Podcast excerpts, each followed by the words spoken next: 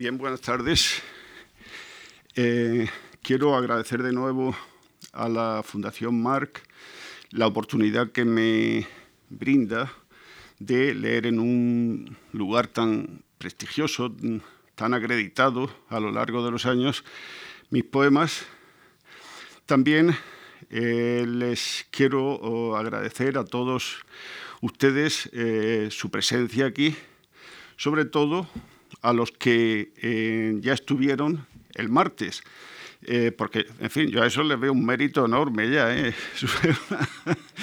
decir, no, la verdad es que el, que hayan repetido, algunos, pues me da cierta confianza y me hace sentirme cómodo.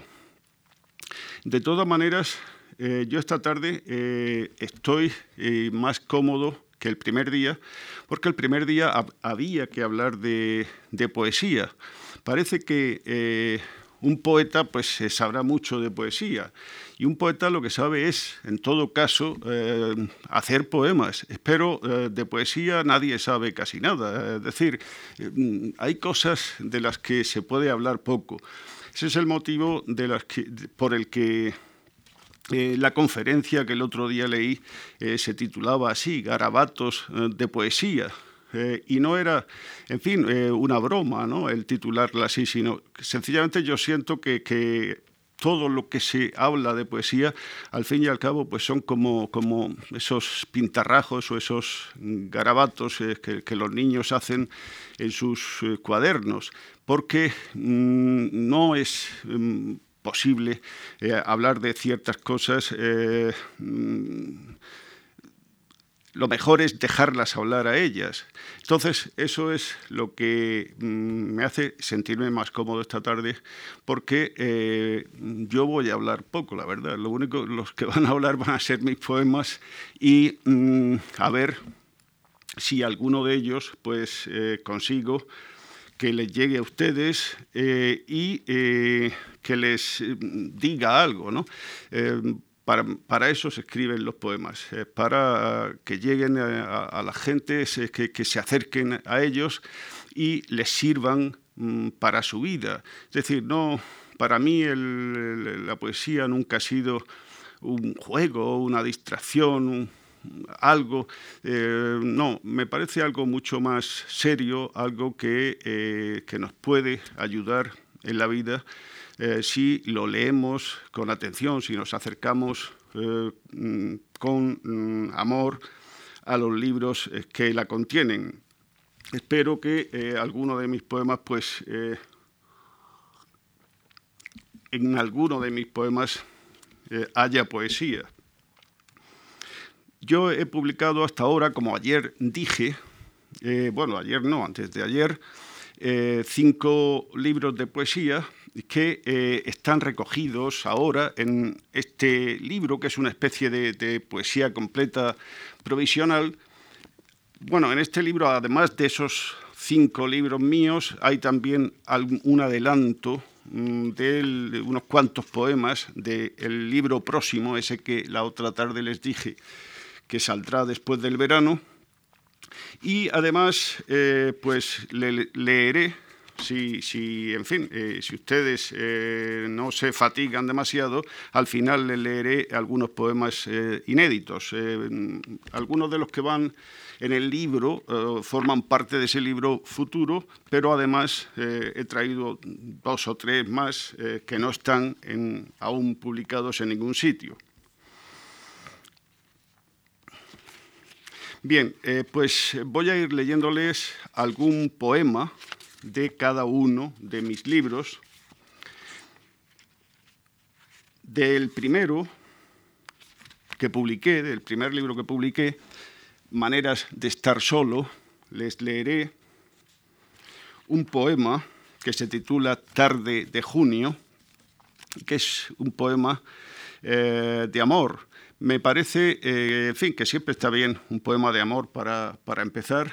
Y mm, claro, este poema que es un poema meramente celebrativo, plenamente celebrativo, es decir, habla del amor sucediendo, del amor eh, cuando está ocurriendo, pues resulta que, claro, con el paso del tiempo eh, se ha convertido en un poema elegíaco, sobre todo para mí, que sé a qué tarde se refiere, y eh, sé también que esa tarde pues ya no está en ningún sitio.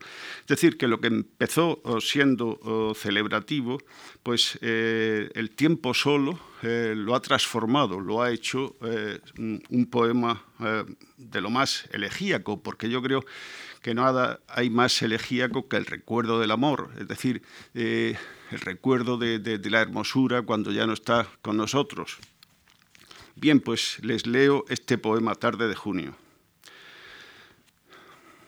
Ahora, juntos, vivimos la hermosura de esta tarde de junio, el fulgor de las horas en que nos entregamos al conocimiento de la verdad del amor, a la gran llamarada del encuentro.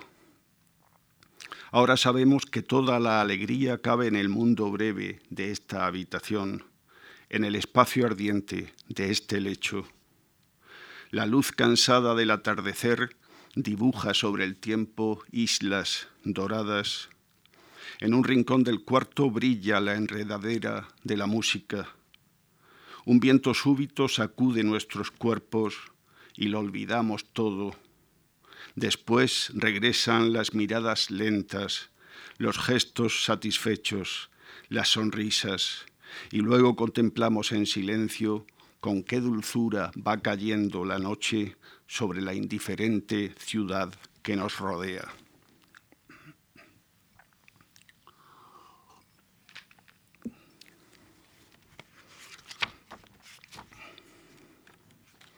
Ahora, de mi segundo libro, Páginas de un diario, les voy a leer un poema eh, que tiene un tema eh, musical. Mm, el otro día Antonio Gallego englosaba eh, muy amablemente y muy minuciosamente los poemas míos que tienen algo que ver con la música. Este es uno de ellos. La verdad es que a mí la música es una de las artes, junto también con la poesía, eh, con la pintura, en fin, en realidad todas las artes vienen a ser lo mismo, aunque se expresen de distinta forma, pero la, música me llega de manera especial. Mm, me lleva hasta el lugar en el que empieza el poema. Mm, crea la atmósfera en la que a veces eh, surge el poema. Cuando comienzo a escribir mm, tengo que apagar la música, ¿no? Pero, pero el estado de espíritu necesario para, escribir, muchas veces eh, a lo largo de mi vida me lo ha proporcionado la música. Bien, pues este es un poema en el que hay un motivo musical, como verán. la voz de aquella flauta. Me acuerdo de haber visto en la estación de una pequeña ciudad del sur de Yugoslavia a un viejo campesino de ojos tristes que allí aguardaba el tren como yo y mis amigos y otras gentes. Era en la fresca madrugada de un día de verano que había sido hermoso. Casi todos estaban durmiendo o dormitando en la alta noche para abreviar el tiempo de la espera y aliviar su cansancio. Mas el anciano no dormía, y yo, también sin sueño, lo miraba se había sentado sobre su maleta en un rincón en sombra y apoyaba la espalda en un muro manchado por la humedad y el tiempo. A su lado, en el suelo, acompañándole, brillaba la botella de vino en la que ardía un dios rojo y alegre. Entonces vi cómo sacaba de su bolsa de viaje una rústica flauta de madera que con amor se aproximó a los labios. Y se llenó la noche de repente de una música dulce, quejumbrosa y nostálgica. Más tarde llegó el tren. Al fin partimos y entre la gente se perdió el anciano. Pero yo lo recuerdo. Puedo verlo cuando cierro los ojos y busco en la memoria. Y puedo oír aún la voz de aquella flauta que ahora, igual que entonces, se abre camino hasta mi corazón.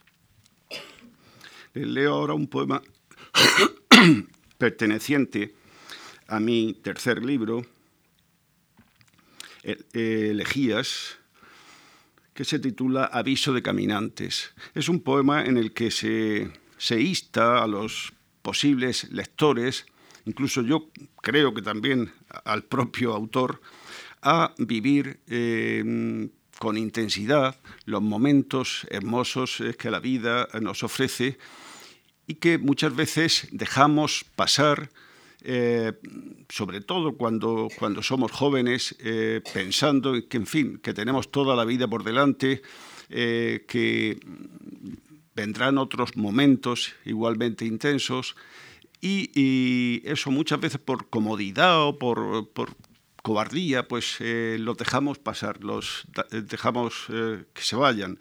Entonces, Aquí en el poema lo que eh, se anima a, hacer es mm, afrontar esos momentos de plenitud, vivirlos intensamente, porque mm, nunca se repiten. Se repiten otros, eh, quizás similares, pero no eh, algunos que no, sabía, no sabemos a dónde nos podrían haber llevado y que incluso podrían haber transformado nuestra vida. Aviso de caminantes.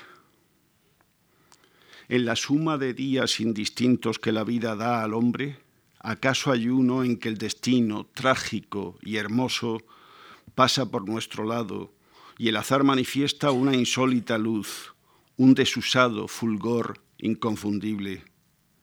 Pero no has de dudar, ten el coraje cuando llegue el momento de abandonar las cosas con que siempre te engañó la costumbre y sube pronto a ese carro de fuego.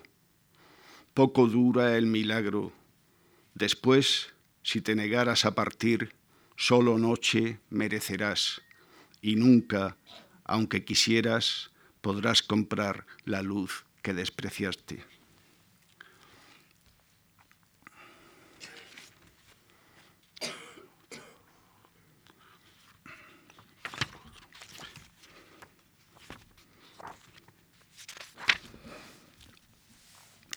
Eh, ahora les voy a leer un poema que se titula La playa, que es eh, uno de los que mm, eh, más me recuerdan a veces la gente, que en fin, tampoco es que me lo recuerden todos los días, ¿no? pero algunos de los lectores que tengo pues se refieren a ese poema. ¿no? Y la verdad es que a mí también es de los que he escrito, pues me parece ahora, no cuando lo escribí, pero sí ahora, eh, que hace ya muchos años que fue escrito, pues me parece representativo sobre todo de, la poesía mía más elegíaca. Y eh, entonces, pues por eso se lo voy a leer. Es un poema en el que, como prácticamente todos los poemas que yo he escrito, pues está muy presente el tema del paso del tiempo.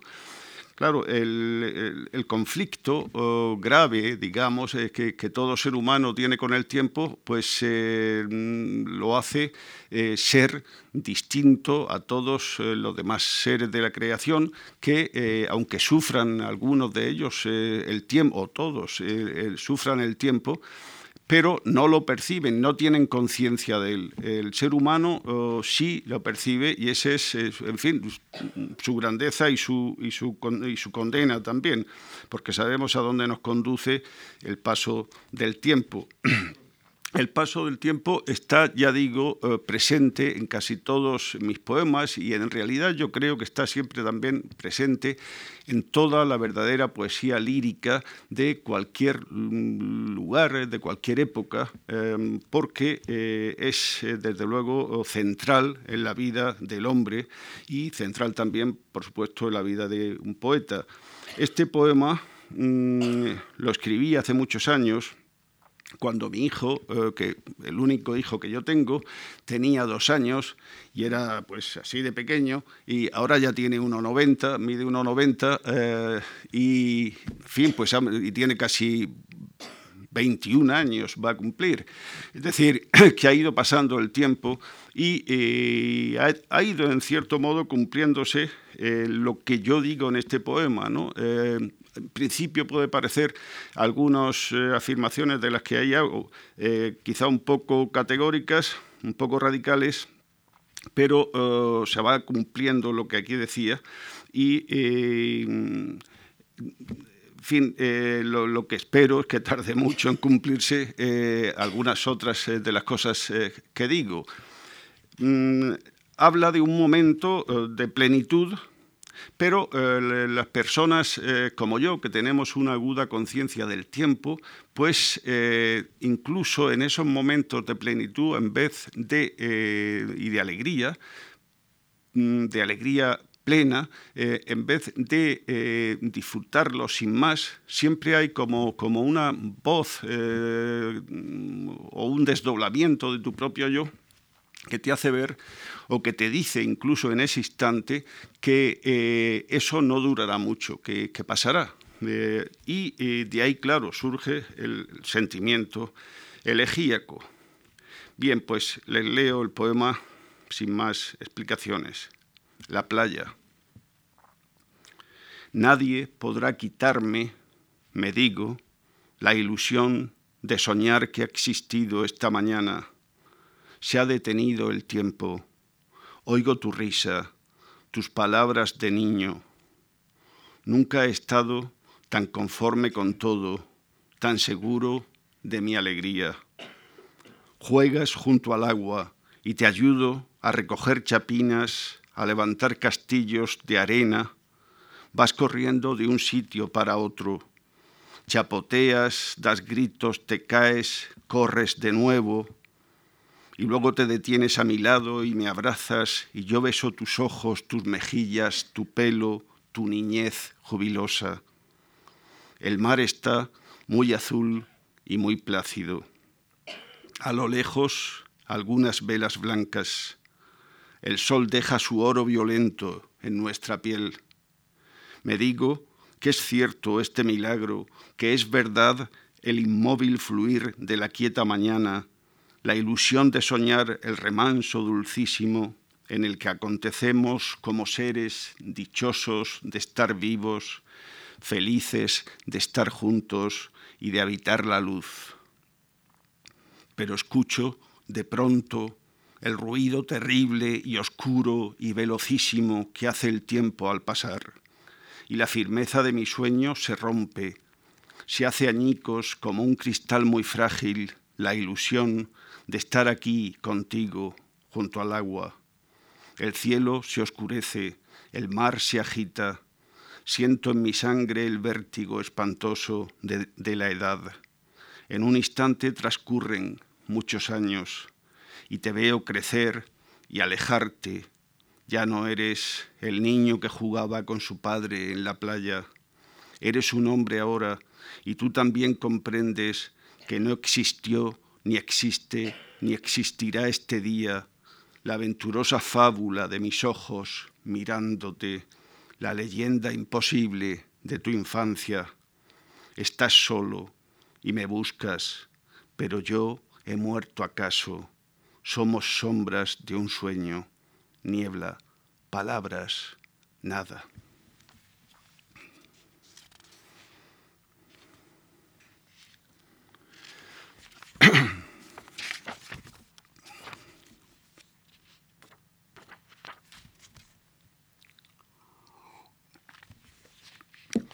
Ahora les voy a leer un poema eh, que es un un poco más amplio que los que he leído hasta ahora, pero en fin, no se asusten tampoco, durará como mucho cinco minutos. Y mm, además creo que es fácil de, seguir eh, su, lectura porque tiene como un hilo narrativo, al igual que muchos de mis poemas, eh, que permite, en fin, eh, pues no perderse a quien escucha o a quien lee. El poema se titula Casta Diva eh, Casta Diva, como ustedes eh, saben, eh, sobre todo los aficionados a la música, es un aria de una de las óperas de Bellini, de Norma concretamente, y es como una oración a la luna que en esa ópera ah, se produce. ¿no? Pues mm, eso es también un poco este poema. yo, en fin, como, casi siempre digo, porque eh, siempre me gusta poder eh, leer algún poema sobre la luna, pues soy un fervoroso, eh, un rendido admirador de, la luna. Soy además... Ayer me preguntaba Cristina de qué signo del zodíaco era. Soy cáncer. En, los cáncer dicen que tiene una, especial influencia la luna, ¿no? Pero, en fin, eh, yo no sé si será por eso solo, pero mm, además es que para, cualquier poeta, pues eh, la luna es eso, la, diosa inspiradora, la diosa blanca, la que nos dicta sus poemas y eh, nos premia precisamente cuando trabajamos con un poema eh, que eh, está o es superior eh, a nosotros mismos, aquel que lo escribe. El poema, ya les digo que es algo, mm, tiene un hilo narrativo y lo podrán seguir fácilmente. Habla de una noche de mi casi niñez, los primeros tiempos de mi adolescencia, una noche de luna en el campo. Casta diva. Siempre que hay luna llena, y estoy solo y contemplo con unción cómo el astro lentamente recorre su camino en el cielo, vuelvo a una noche de mi adolescencia que no he olvidado nunca. Era verano y como de costumbre estaba yo con mi familia, mi madre y mis hermanos, ya había muerto mi padre, en el campo, en la casa que otras veces he dicho en mis poemas aquella casa blanca que hicieran mis mayores en el centro de una antigua heredad. Anochecía. Me encontraba sentado en un sillón de mimbre al lado de la puerta de la casa. Cerré el libro en que leía porque ya no quedaba luz apenas. Entonces mis ojos se encontraron de improviso con la luna. Iba alzándose, roja y redonda, enorme, misteriosa, allá a lo lejos, en el horizonte, y yo, sobrecogido, contemplaba su solemne hermosura. Poco a poco ascendía en el cielo y al elevarse fue cambiando de color. Pasó del rojo al amarillo y luego al blanco puro. La noche se cerró, titubeantes surgieron las estrellas, el tiempo remansado era un silencio lleno de tierna luz, de intimidad, de dicha. Una sirvienta vino a llamarme. La cena ya esperaba. Y entré en la casa y me senté a la mesa con los míos. Más tarde, tras un rato de alegre charla, llegó la hora de acostarse y nos fuimos retirando a nuestras respectivas alcobas al entrar en la que yo ocupaba, observé con sorpresa que la luz de la luna penetraba a raudales por la abierta ventana. Me acosté, mas no pude dormirme. Daba vueltas y vueltas en el lecho y miraba hechizado la dulce claridad que iluminaba las sábanas, mi cuerpo, el cuarto todo. Al fin decidí levantarme Presté atención. Dormían mi madre y mis hermanos. Podía oírse en el silencio cómo respiraban con placidez. Despacio, sigiloso, Anduve a tientas en la oscuridad y al cabo hallé la puerta que buscaba, la abrí y furtivamente abandoné la casa. Estaba el campo empapado de luz, lleno de aromas y de sosiego. Solo se escuchaba el canto de los grillos, el ladrido de algún perro lejano. En la quietud nocturna todo callaba, toda cosa era paz y recogimiento. La bóveda celeste palpitaba. Los astros no eran mundos distantes, colgaban en racimos sobre el campo, brillaban encima de mis ojos, allí mismo, a mi alcance, como frutos de plata que la noche ofreciera a mis ingenuas manos. El plenilunio estaba en su momento de máximo esplendor. La luna, quieta en el centro del cielo, me miraba como mira una madre, con mucho amor, y ungía con su luz mi inocencia. Todo mi ser vibraba entregado al misterio de aquella noche mágica. Y caminé sin rumbo por los campos, henchido el pecho de emoción, de entusiasmo, ebrio mi espíritu del divino fulgor que me daba la luna. Yo era en aquel entonces casi un niño, apenas un muchacho que conservaba intacta su original pureza. Mi vida estaba unida a la verdad, a la verdad del mundo por un hilo secreto, y en mi sangre latía la música que mueve a la gran muchedumbre de los seres creados. Pasaron en un soplo las horas y la luna se hallaba ya en la parte descendente del arco que trazaba ella misma en el cielo. Su luz era más pálida y las estrellas iban poco a poco apagándose.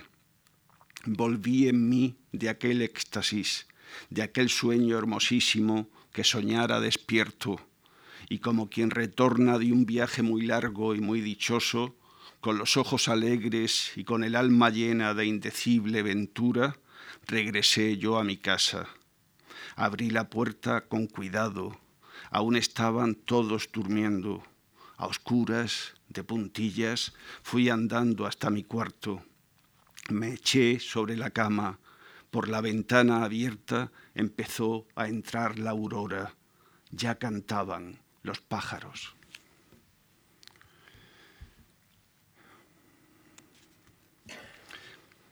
Bien, pues. Ese era el más largo, ¿eh? ahora ya eh, los que quedan son, son más cortos.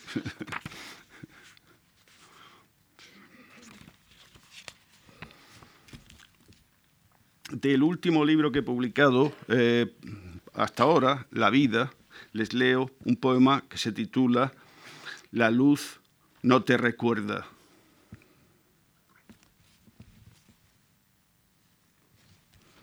que es también un poema de amor, más que de amor, de recuerdo de, del amor.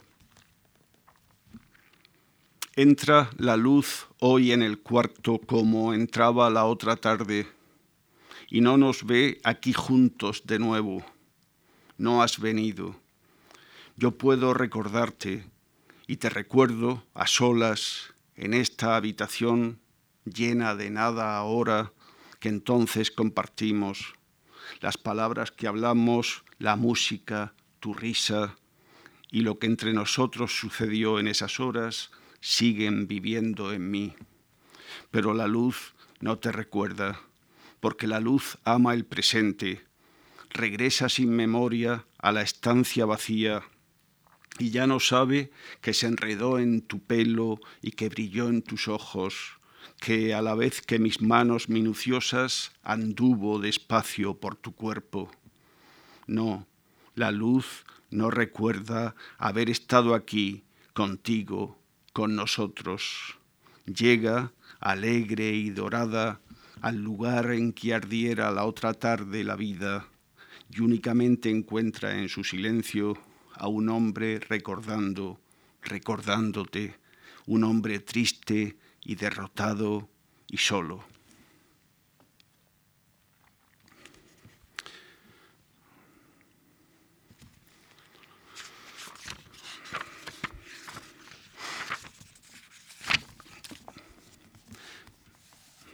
Voy a leer ahora otro poema de este mismo libro que les he dicho, eh, La vida, mm, que habla de un momento eh, muy importante de mi infancia.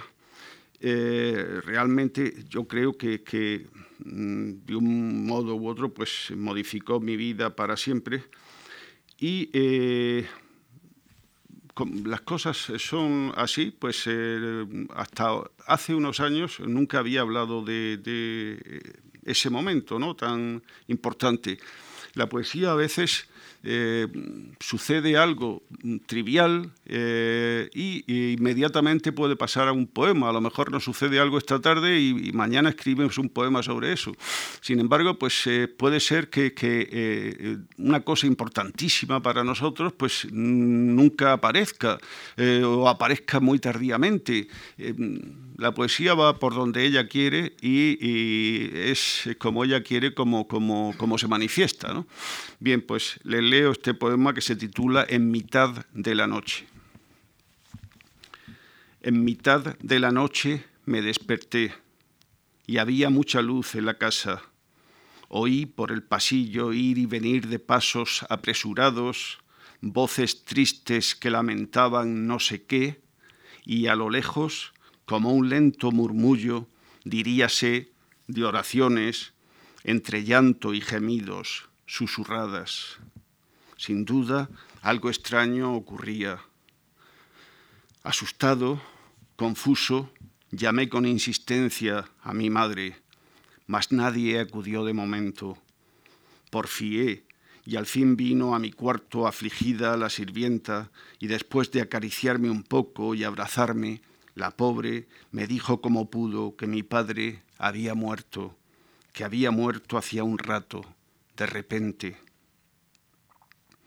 Contaba siete años yo entonces y tenía mi padre, cuando murió, la misma edad que tengo ahora. Casi cuarenta años han pasado y aún respiro aquella angustia. Mientras mi mano intenta escribir estos versos, voy viviendo de nuevo los momentos terribles de esa noche remota. Mi madre está sentada en un sillón, llorando con total desconsuelo junto al lecho en que yace el cuerpo de mi padre. Yo me acerco y la beso. Le digo que no llore, que no llore. Su llanto, en verdad, me conmueve más aún que el cadáver tan irreal, tan solo en su quietud, del hombre que hasta ayer mismo era el centro de esta casa y jugaba conmigo, con mi hermana y mi hermano. La muerte transfigura, traza súbitamente un enigma en su presa y no reconocía apenas a mi padre en aquellos despojos misteriosos, herméticos. Entonces no lo supe pero hoy sé que esas horas en que tomé conciencia del tiempo y de la muerte arrasaron mi infancia. Dejé allí de ser niño. La casa fue llenándose poco a poco de gente. Familiares y amigos daban con su presencia lugar a repetidas escenas de dolor. La noche no avanzaba, parecía que nunca iba a llegar la aurora.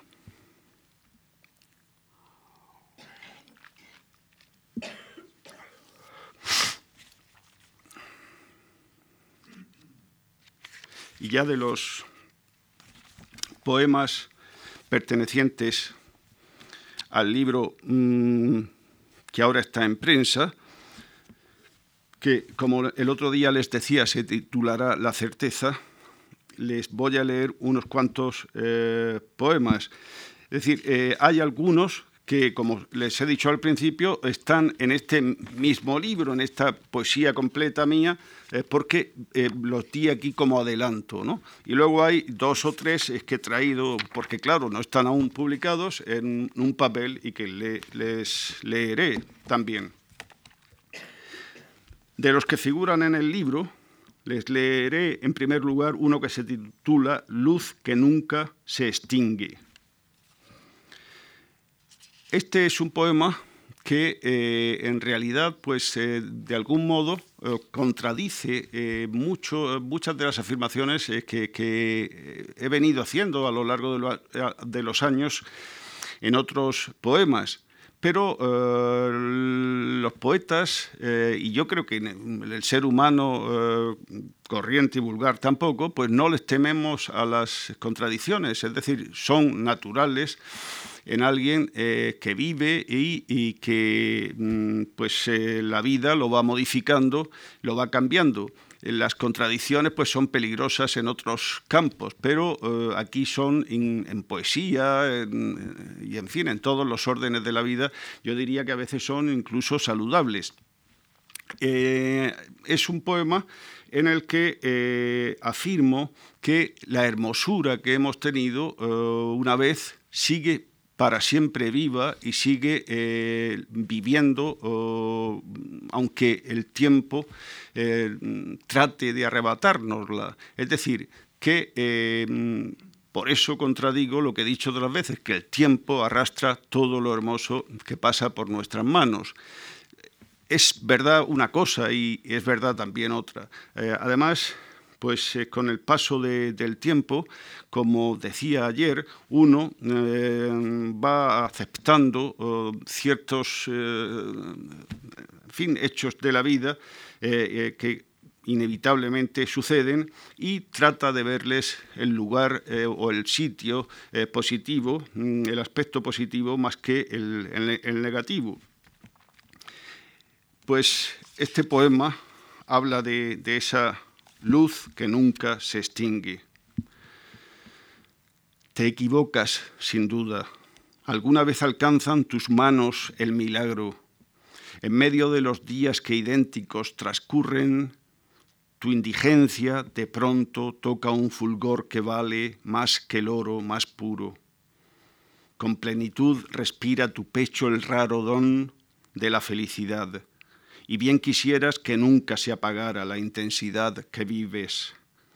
Después, cuando parece que todo se ha cumplido, te entregas cabizbajo a la añoranza del breve resplandor maravilloso que hizo hermosa tu vida y sortilegio el mundo. Tu error está en creer que la luz se termina. Al cabo de los años he llegado a saber que en la naturaleza del milagro se funden lo fugaz y lo perenne. Tras su apariencia efímera, el relámpago sigue viviendo en quien lo vio, porque su luz transforma y ya no eres el hombre aquel que fuiste antes de que en tus ojos, de que en el fondo oscuro de tu ser fulgurase. No, la luz no se acaba si de verdad fue tuya jamás se extingue, está ocurriendo siempre. Mira dentro de ti, con esperanza, sin melancolía. No conoce la muerte la luz del corazón. Contigo vivirá mientras tú seas, no en el recuerdo, sino en tu presente, en el día continuo del sueño de tu vida.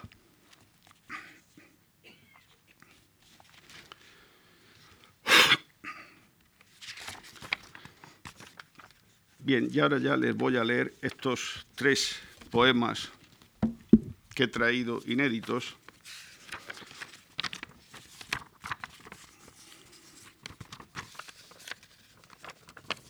Uno de ellos se titula Agua de Mayo. Viene bien, estamos en mayo, lo que pasa es que no llueve. Y a ver si esto vale para propiciar en la lluvia. Eh, a mí, y como soy eh, de una tierra en la, que, la que no llueve nunca, de Murcia, pues eh, esto no me, no me extraña, ¿no?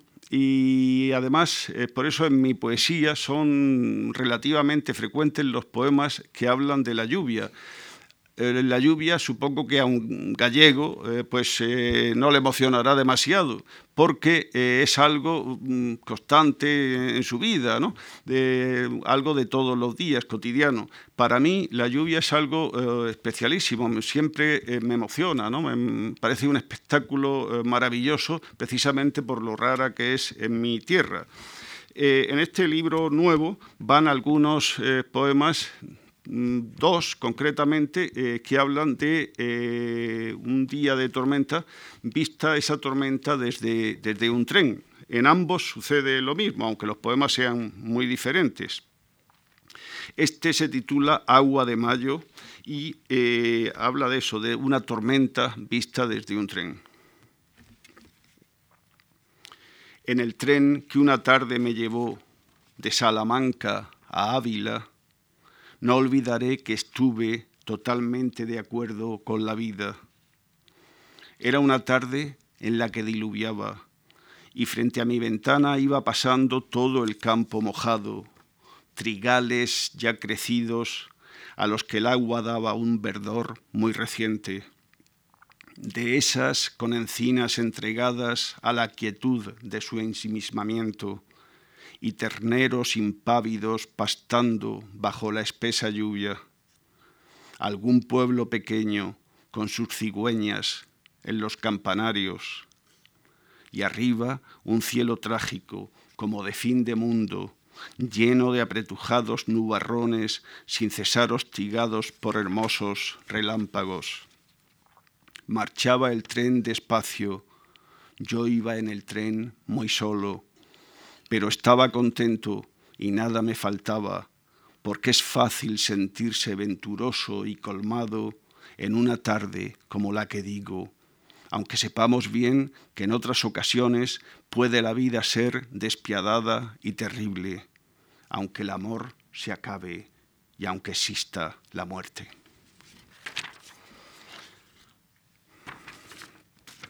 Ahora otro de los poemas inéditos, este ha aparecido solo en una revista, pero en fin, es también inédito.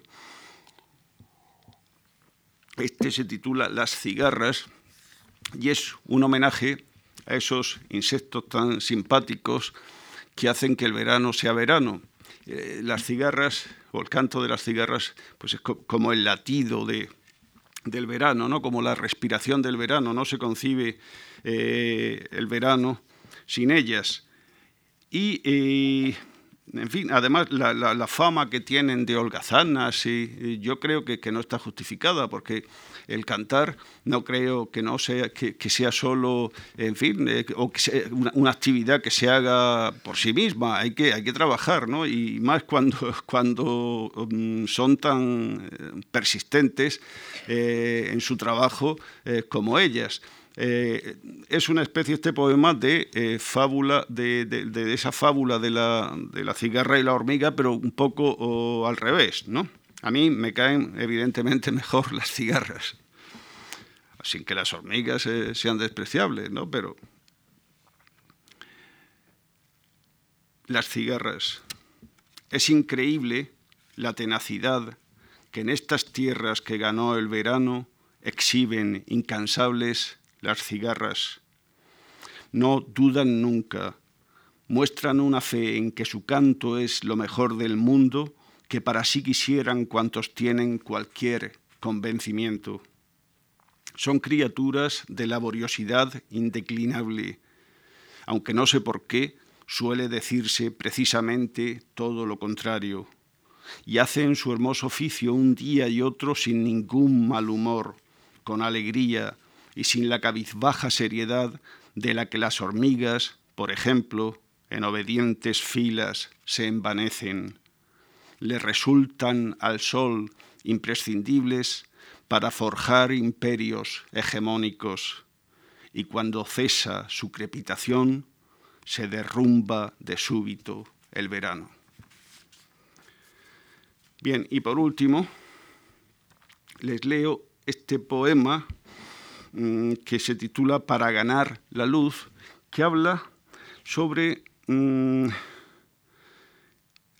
sobre la necesidad de eh, educar al ojo para que cuando mire eh, vea realmente, ¿no? Es decir, eh, estamos constantemente ensimismados en nuestros problemas, en nuestros sueños, en nuestras ilusiones, en nuestras desdichas, por eso eh, los ojos pues miran, eh, pero no ven.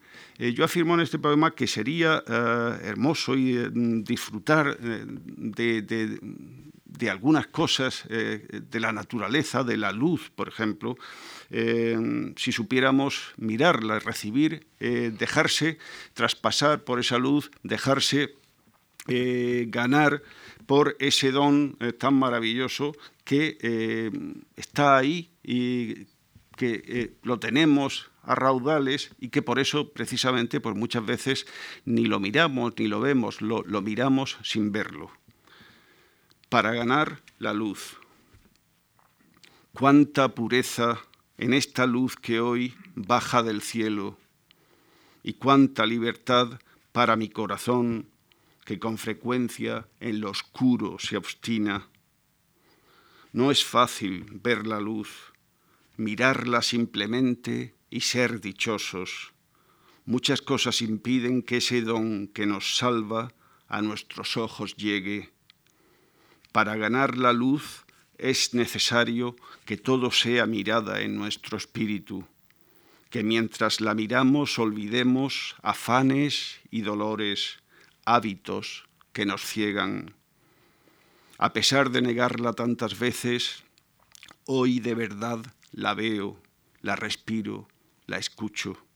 Mis ojos quieren ver y la luz deja que descienda a mi vida su piedad, su alegría. Pues nada más. Muchas gracias por escucharme.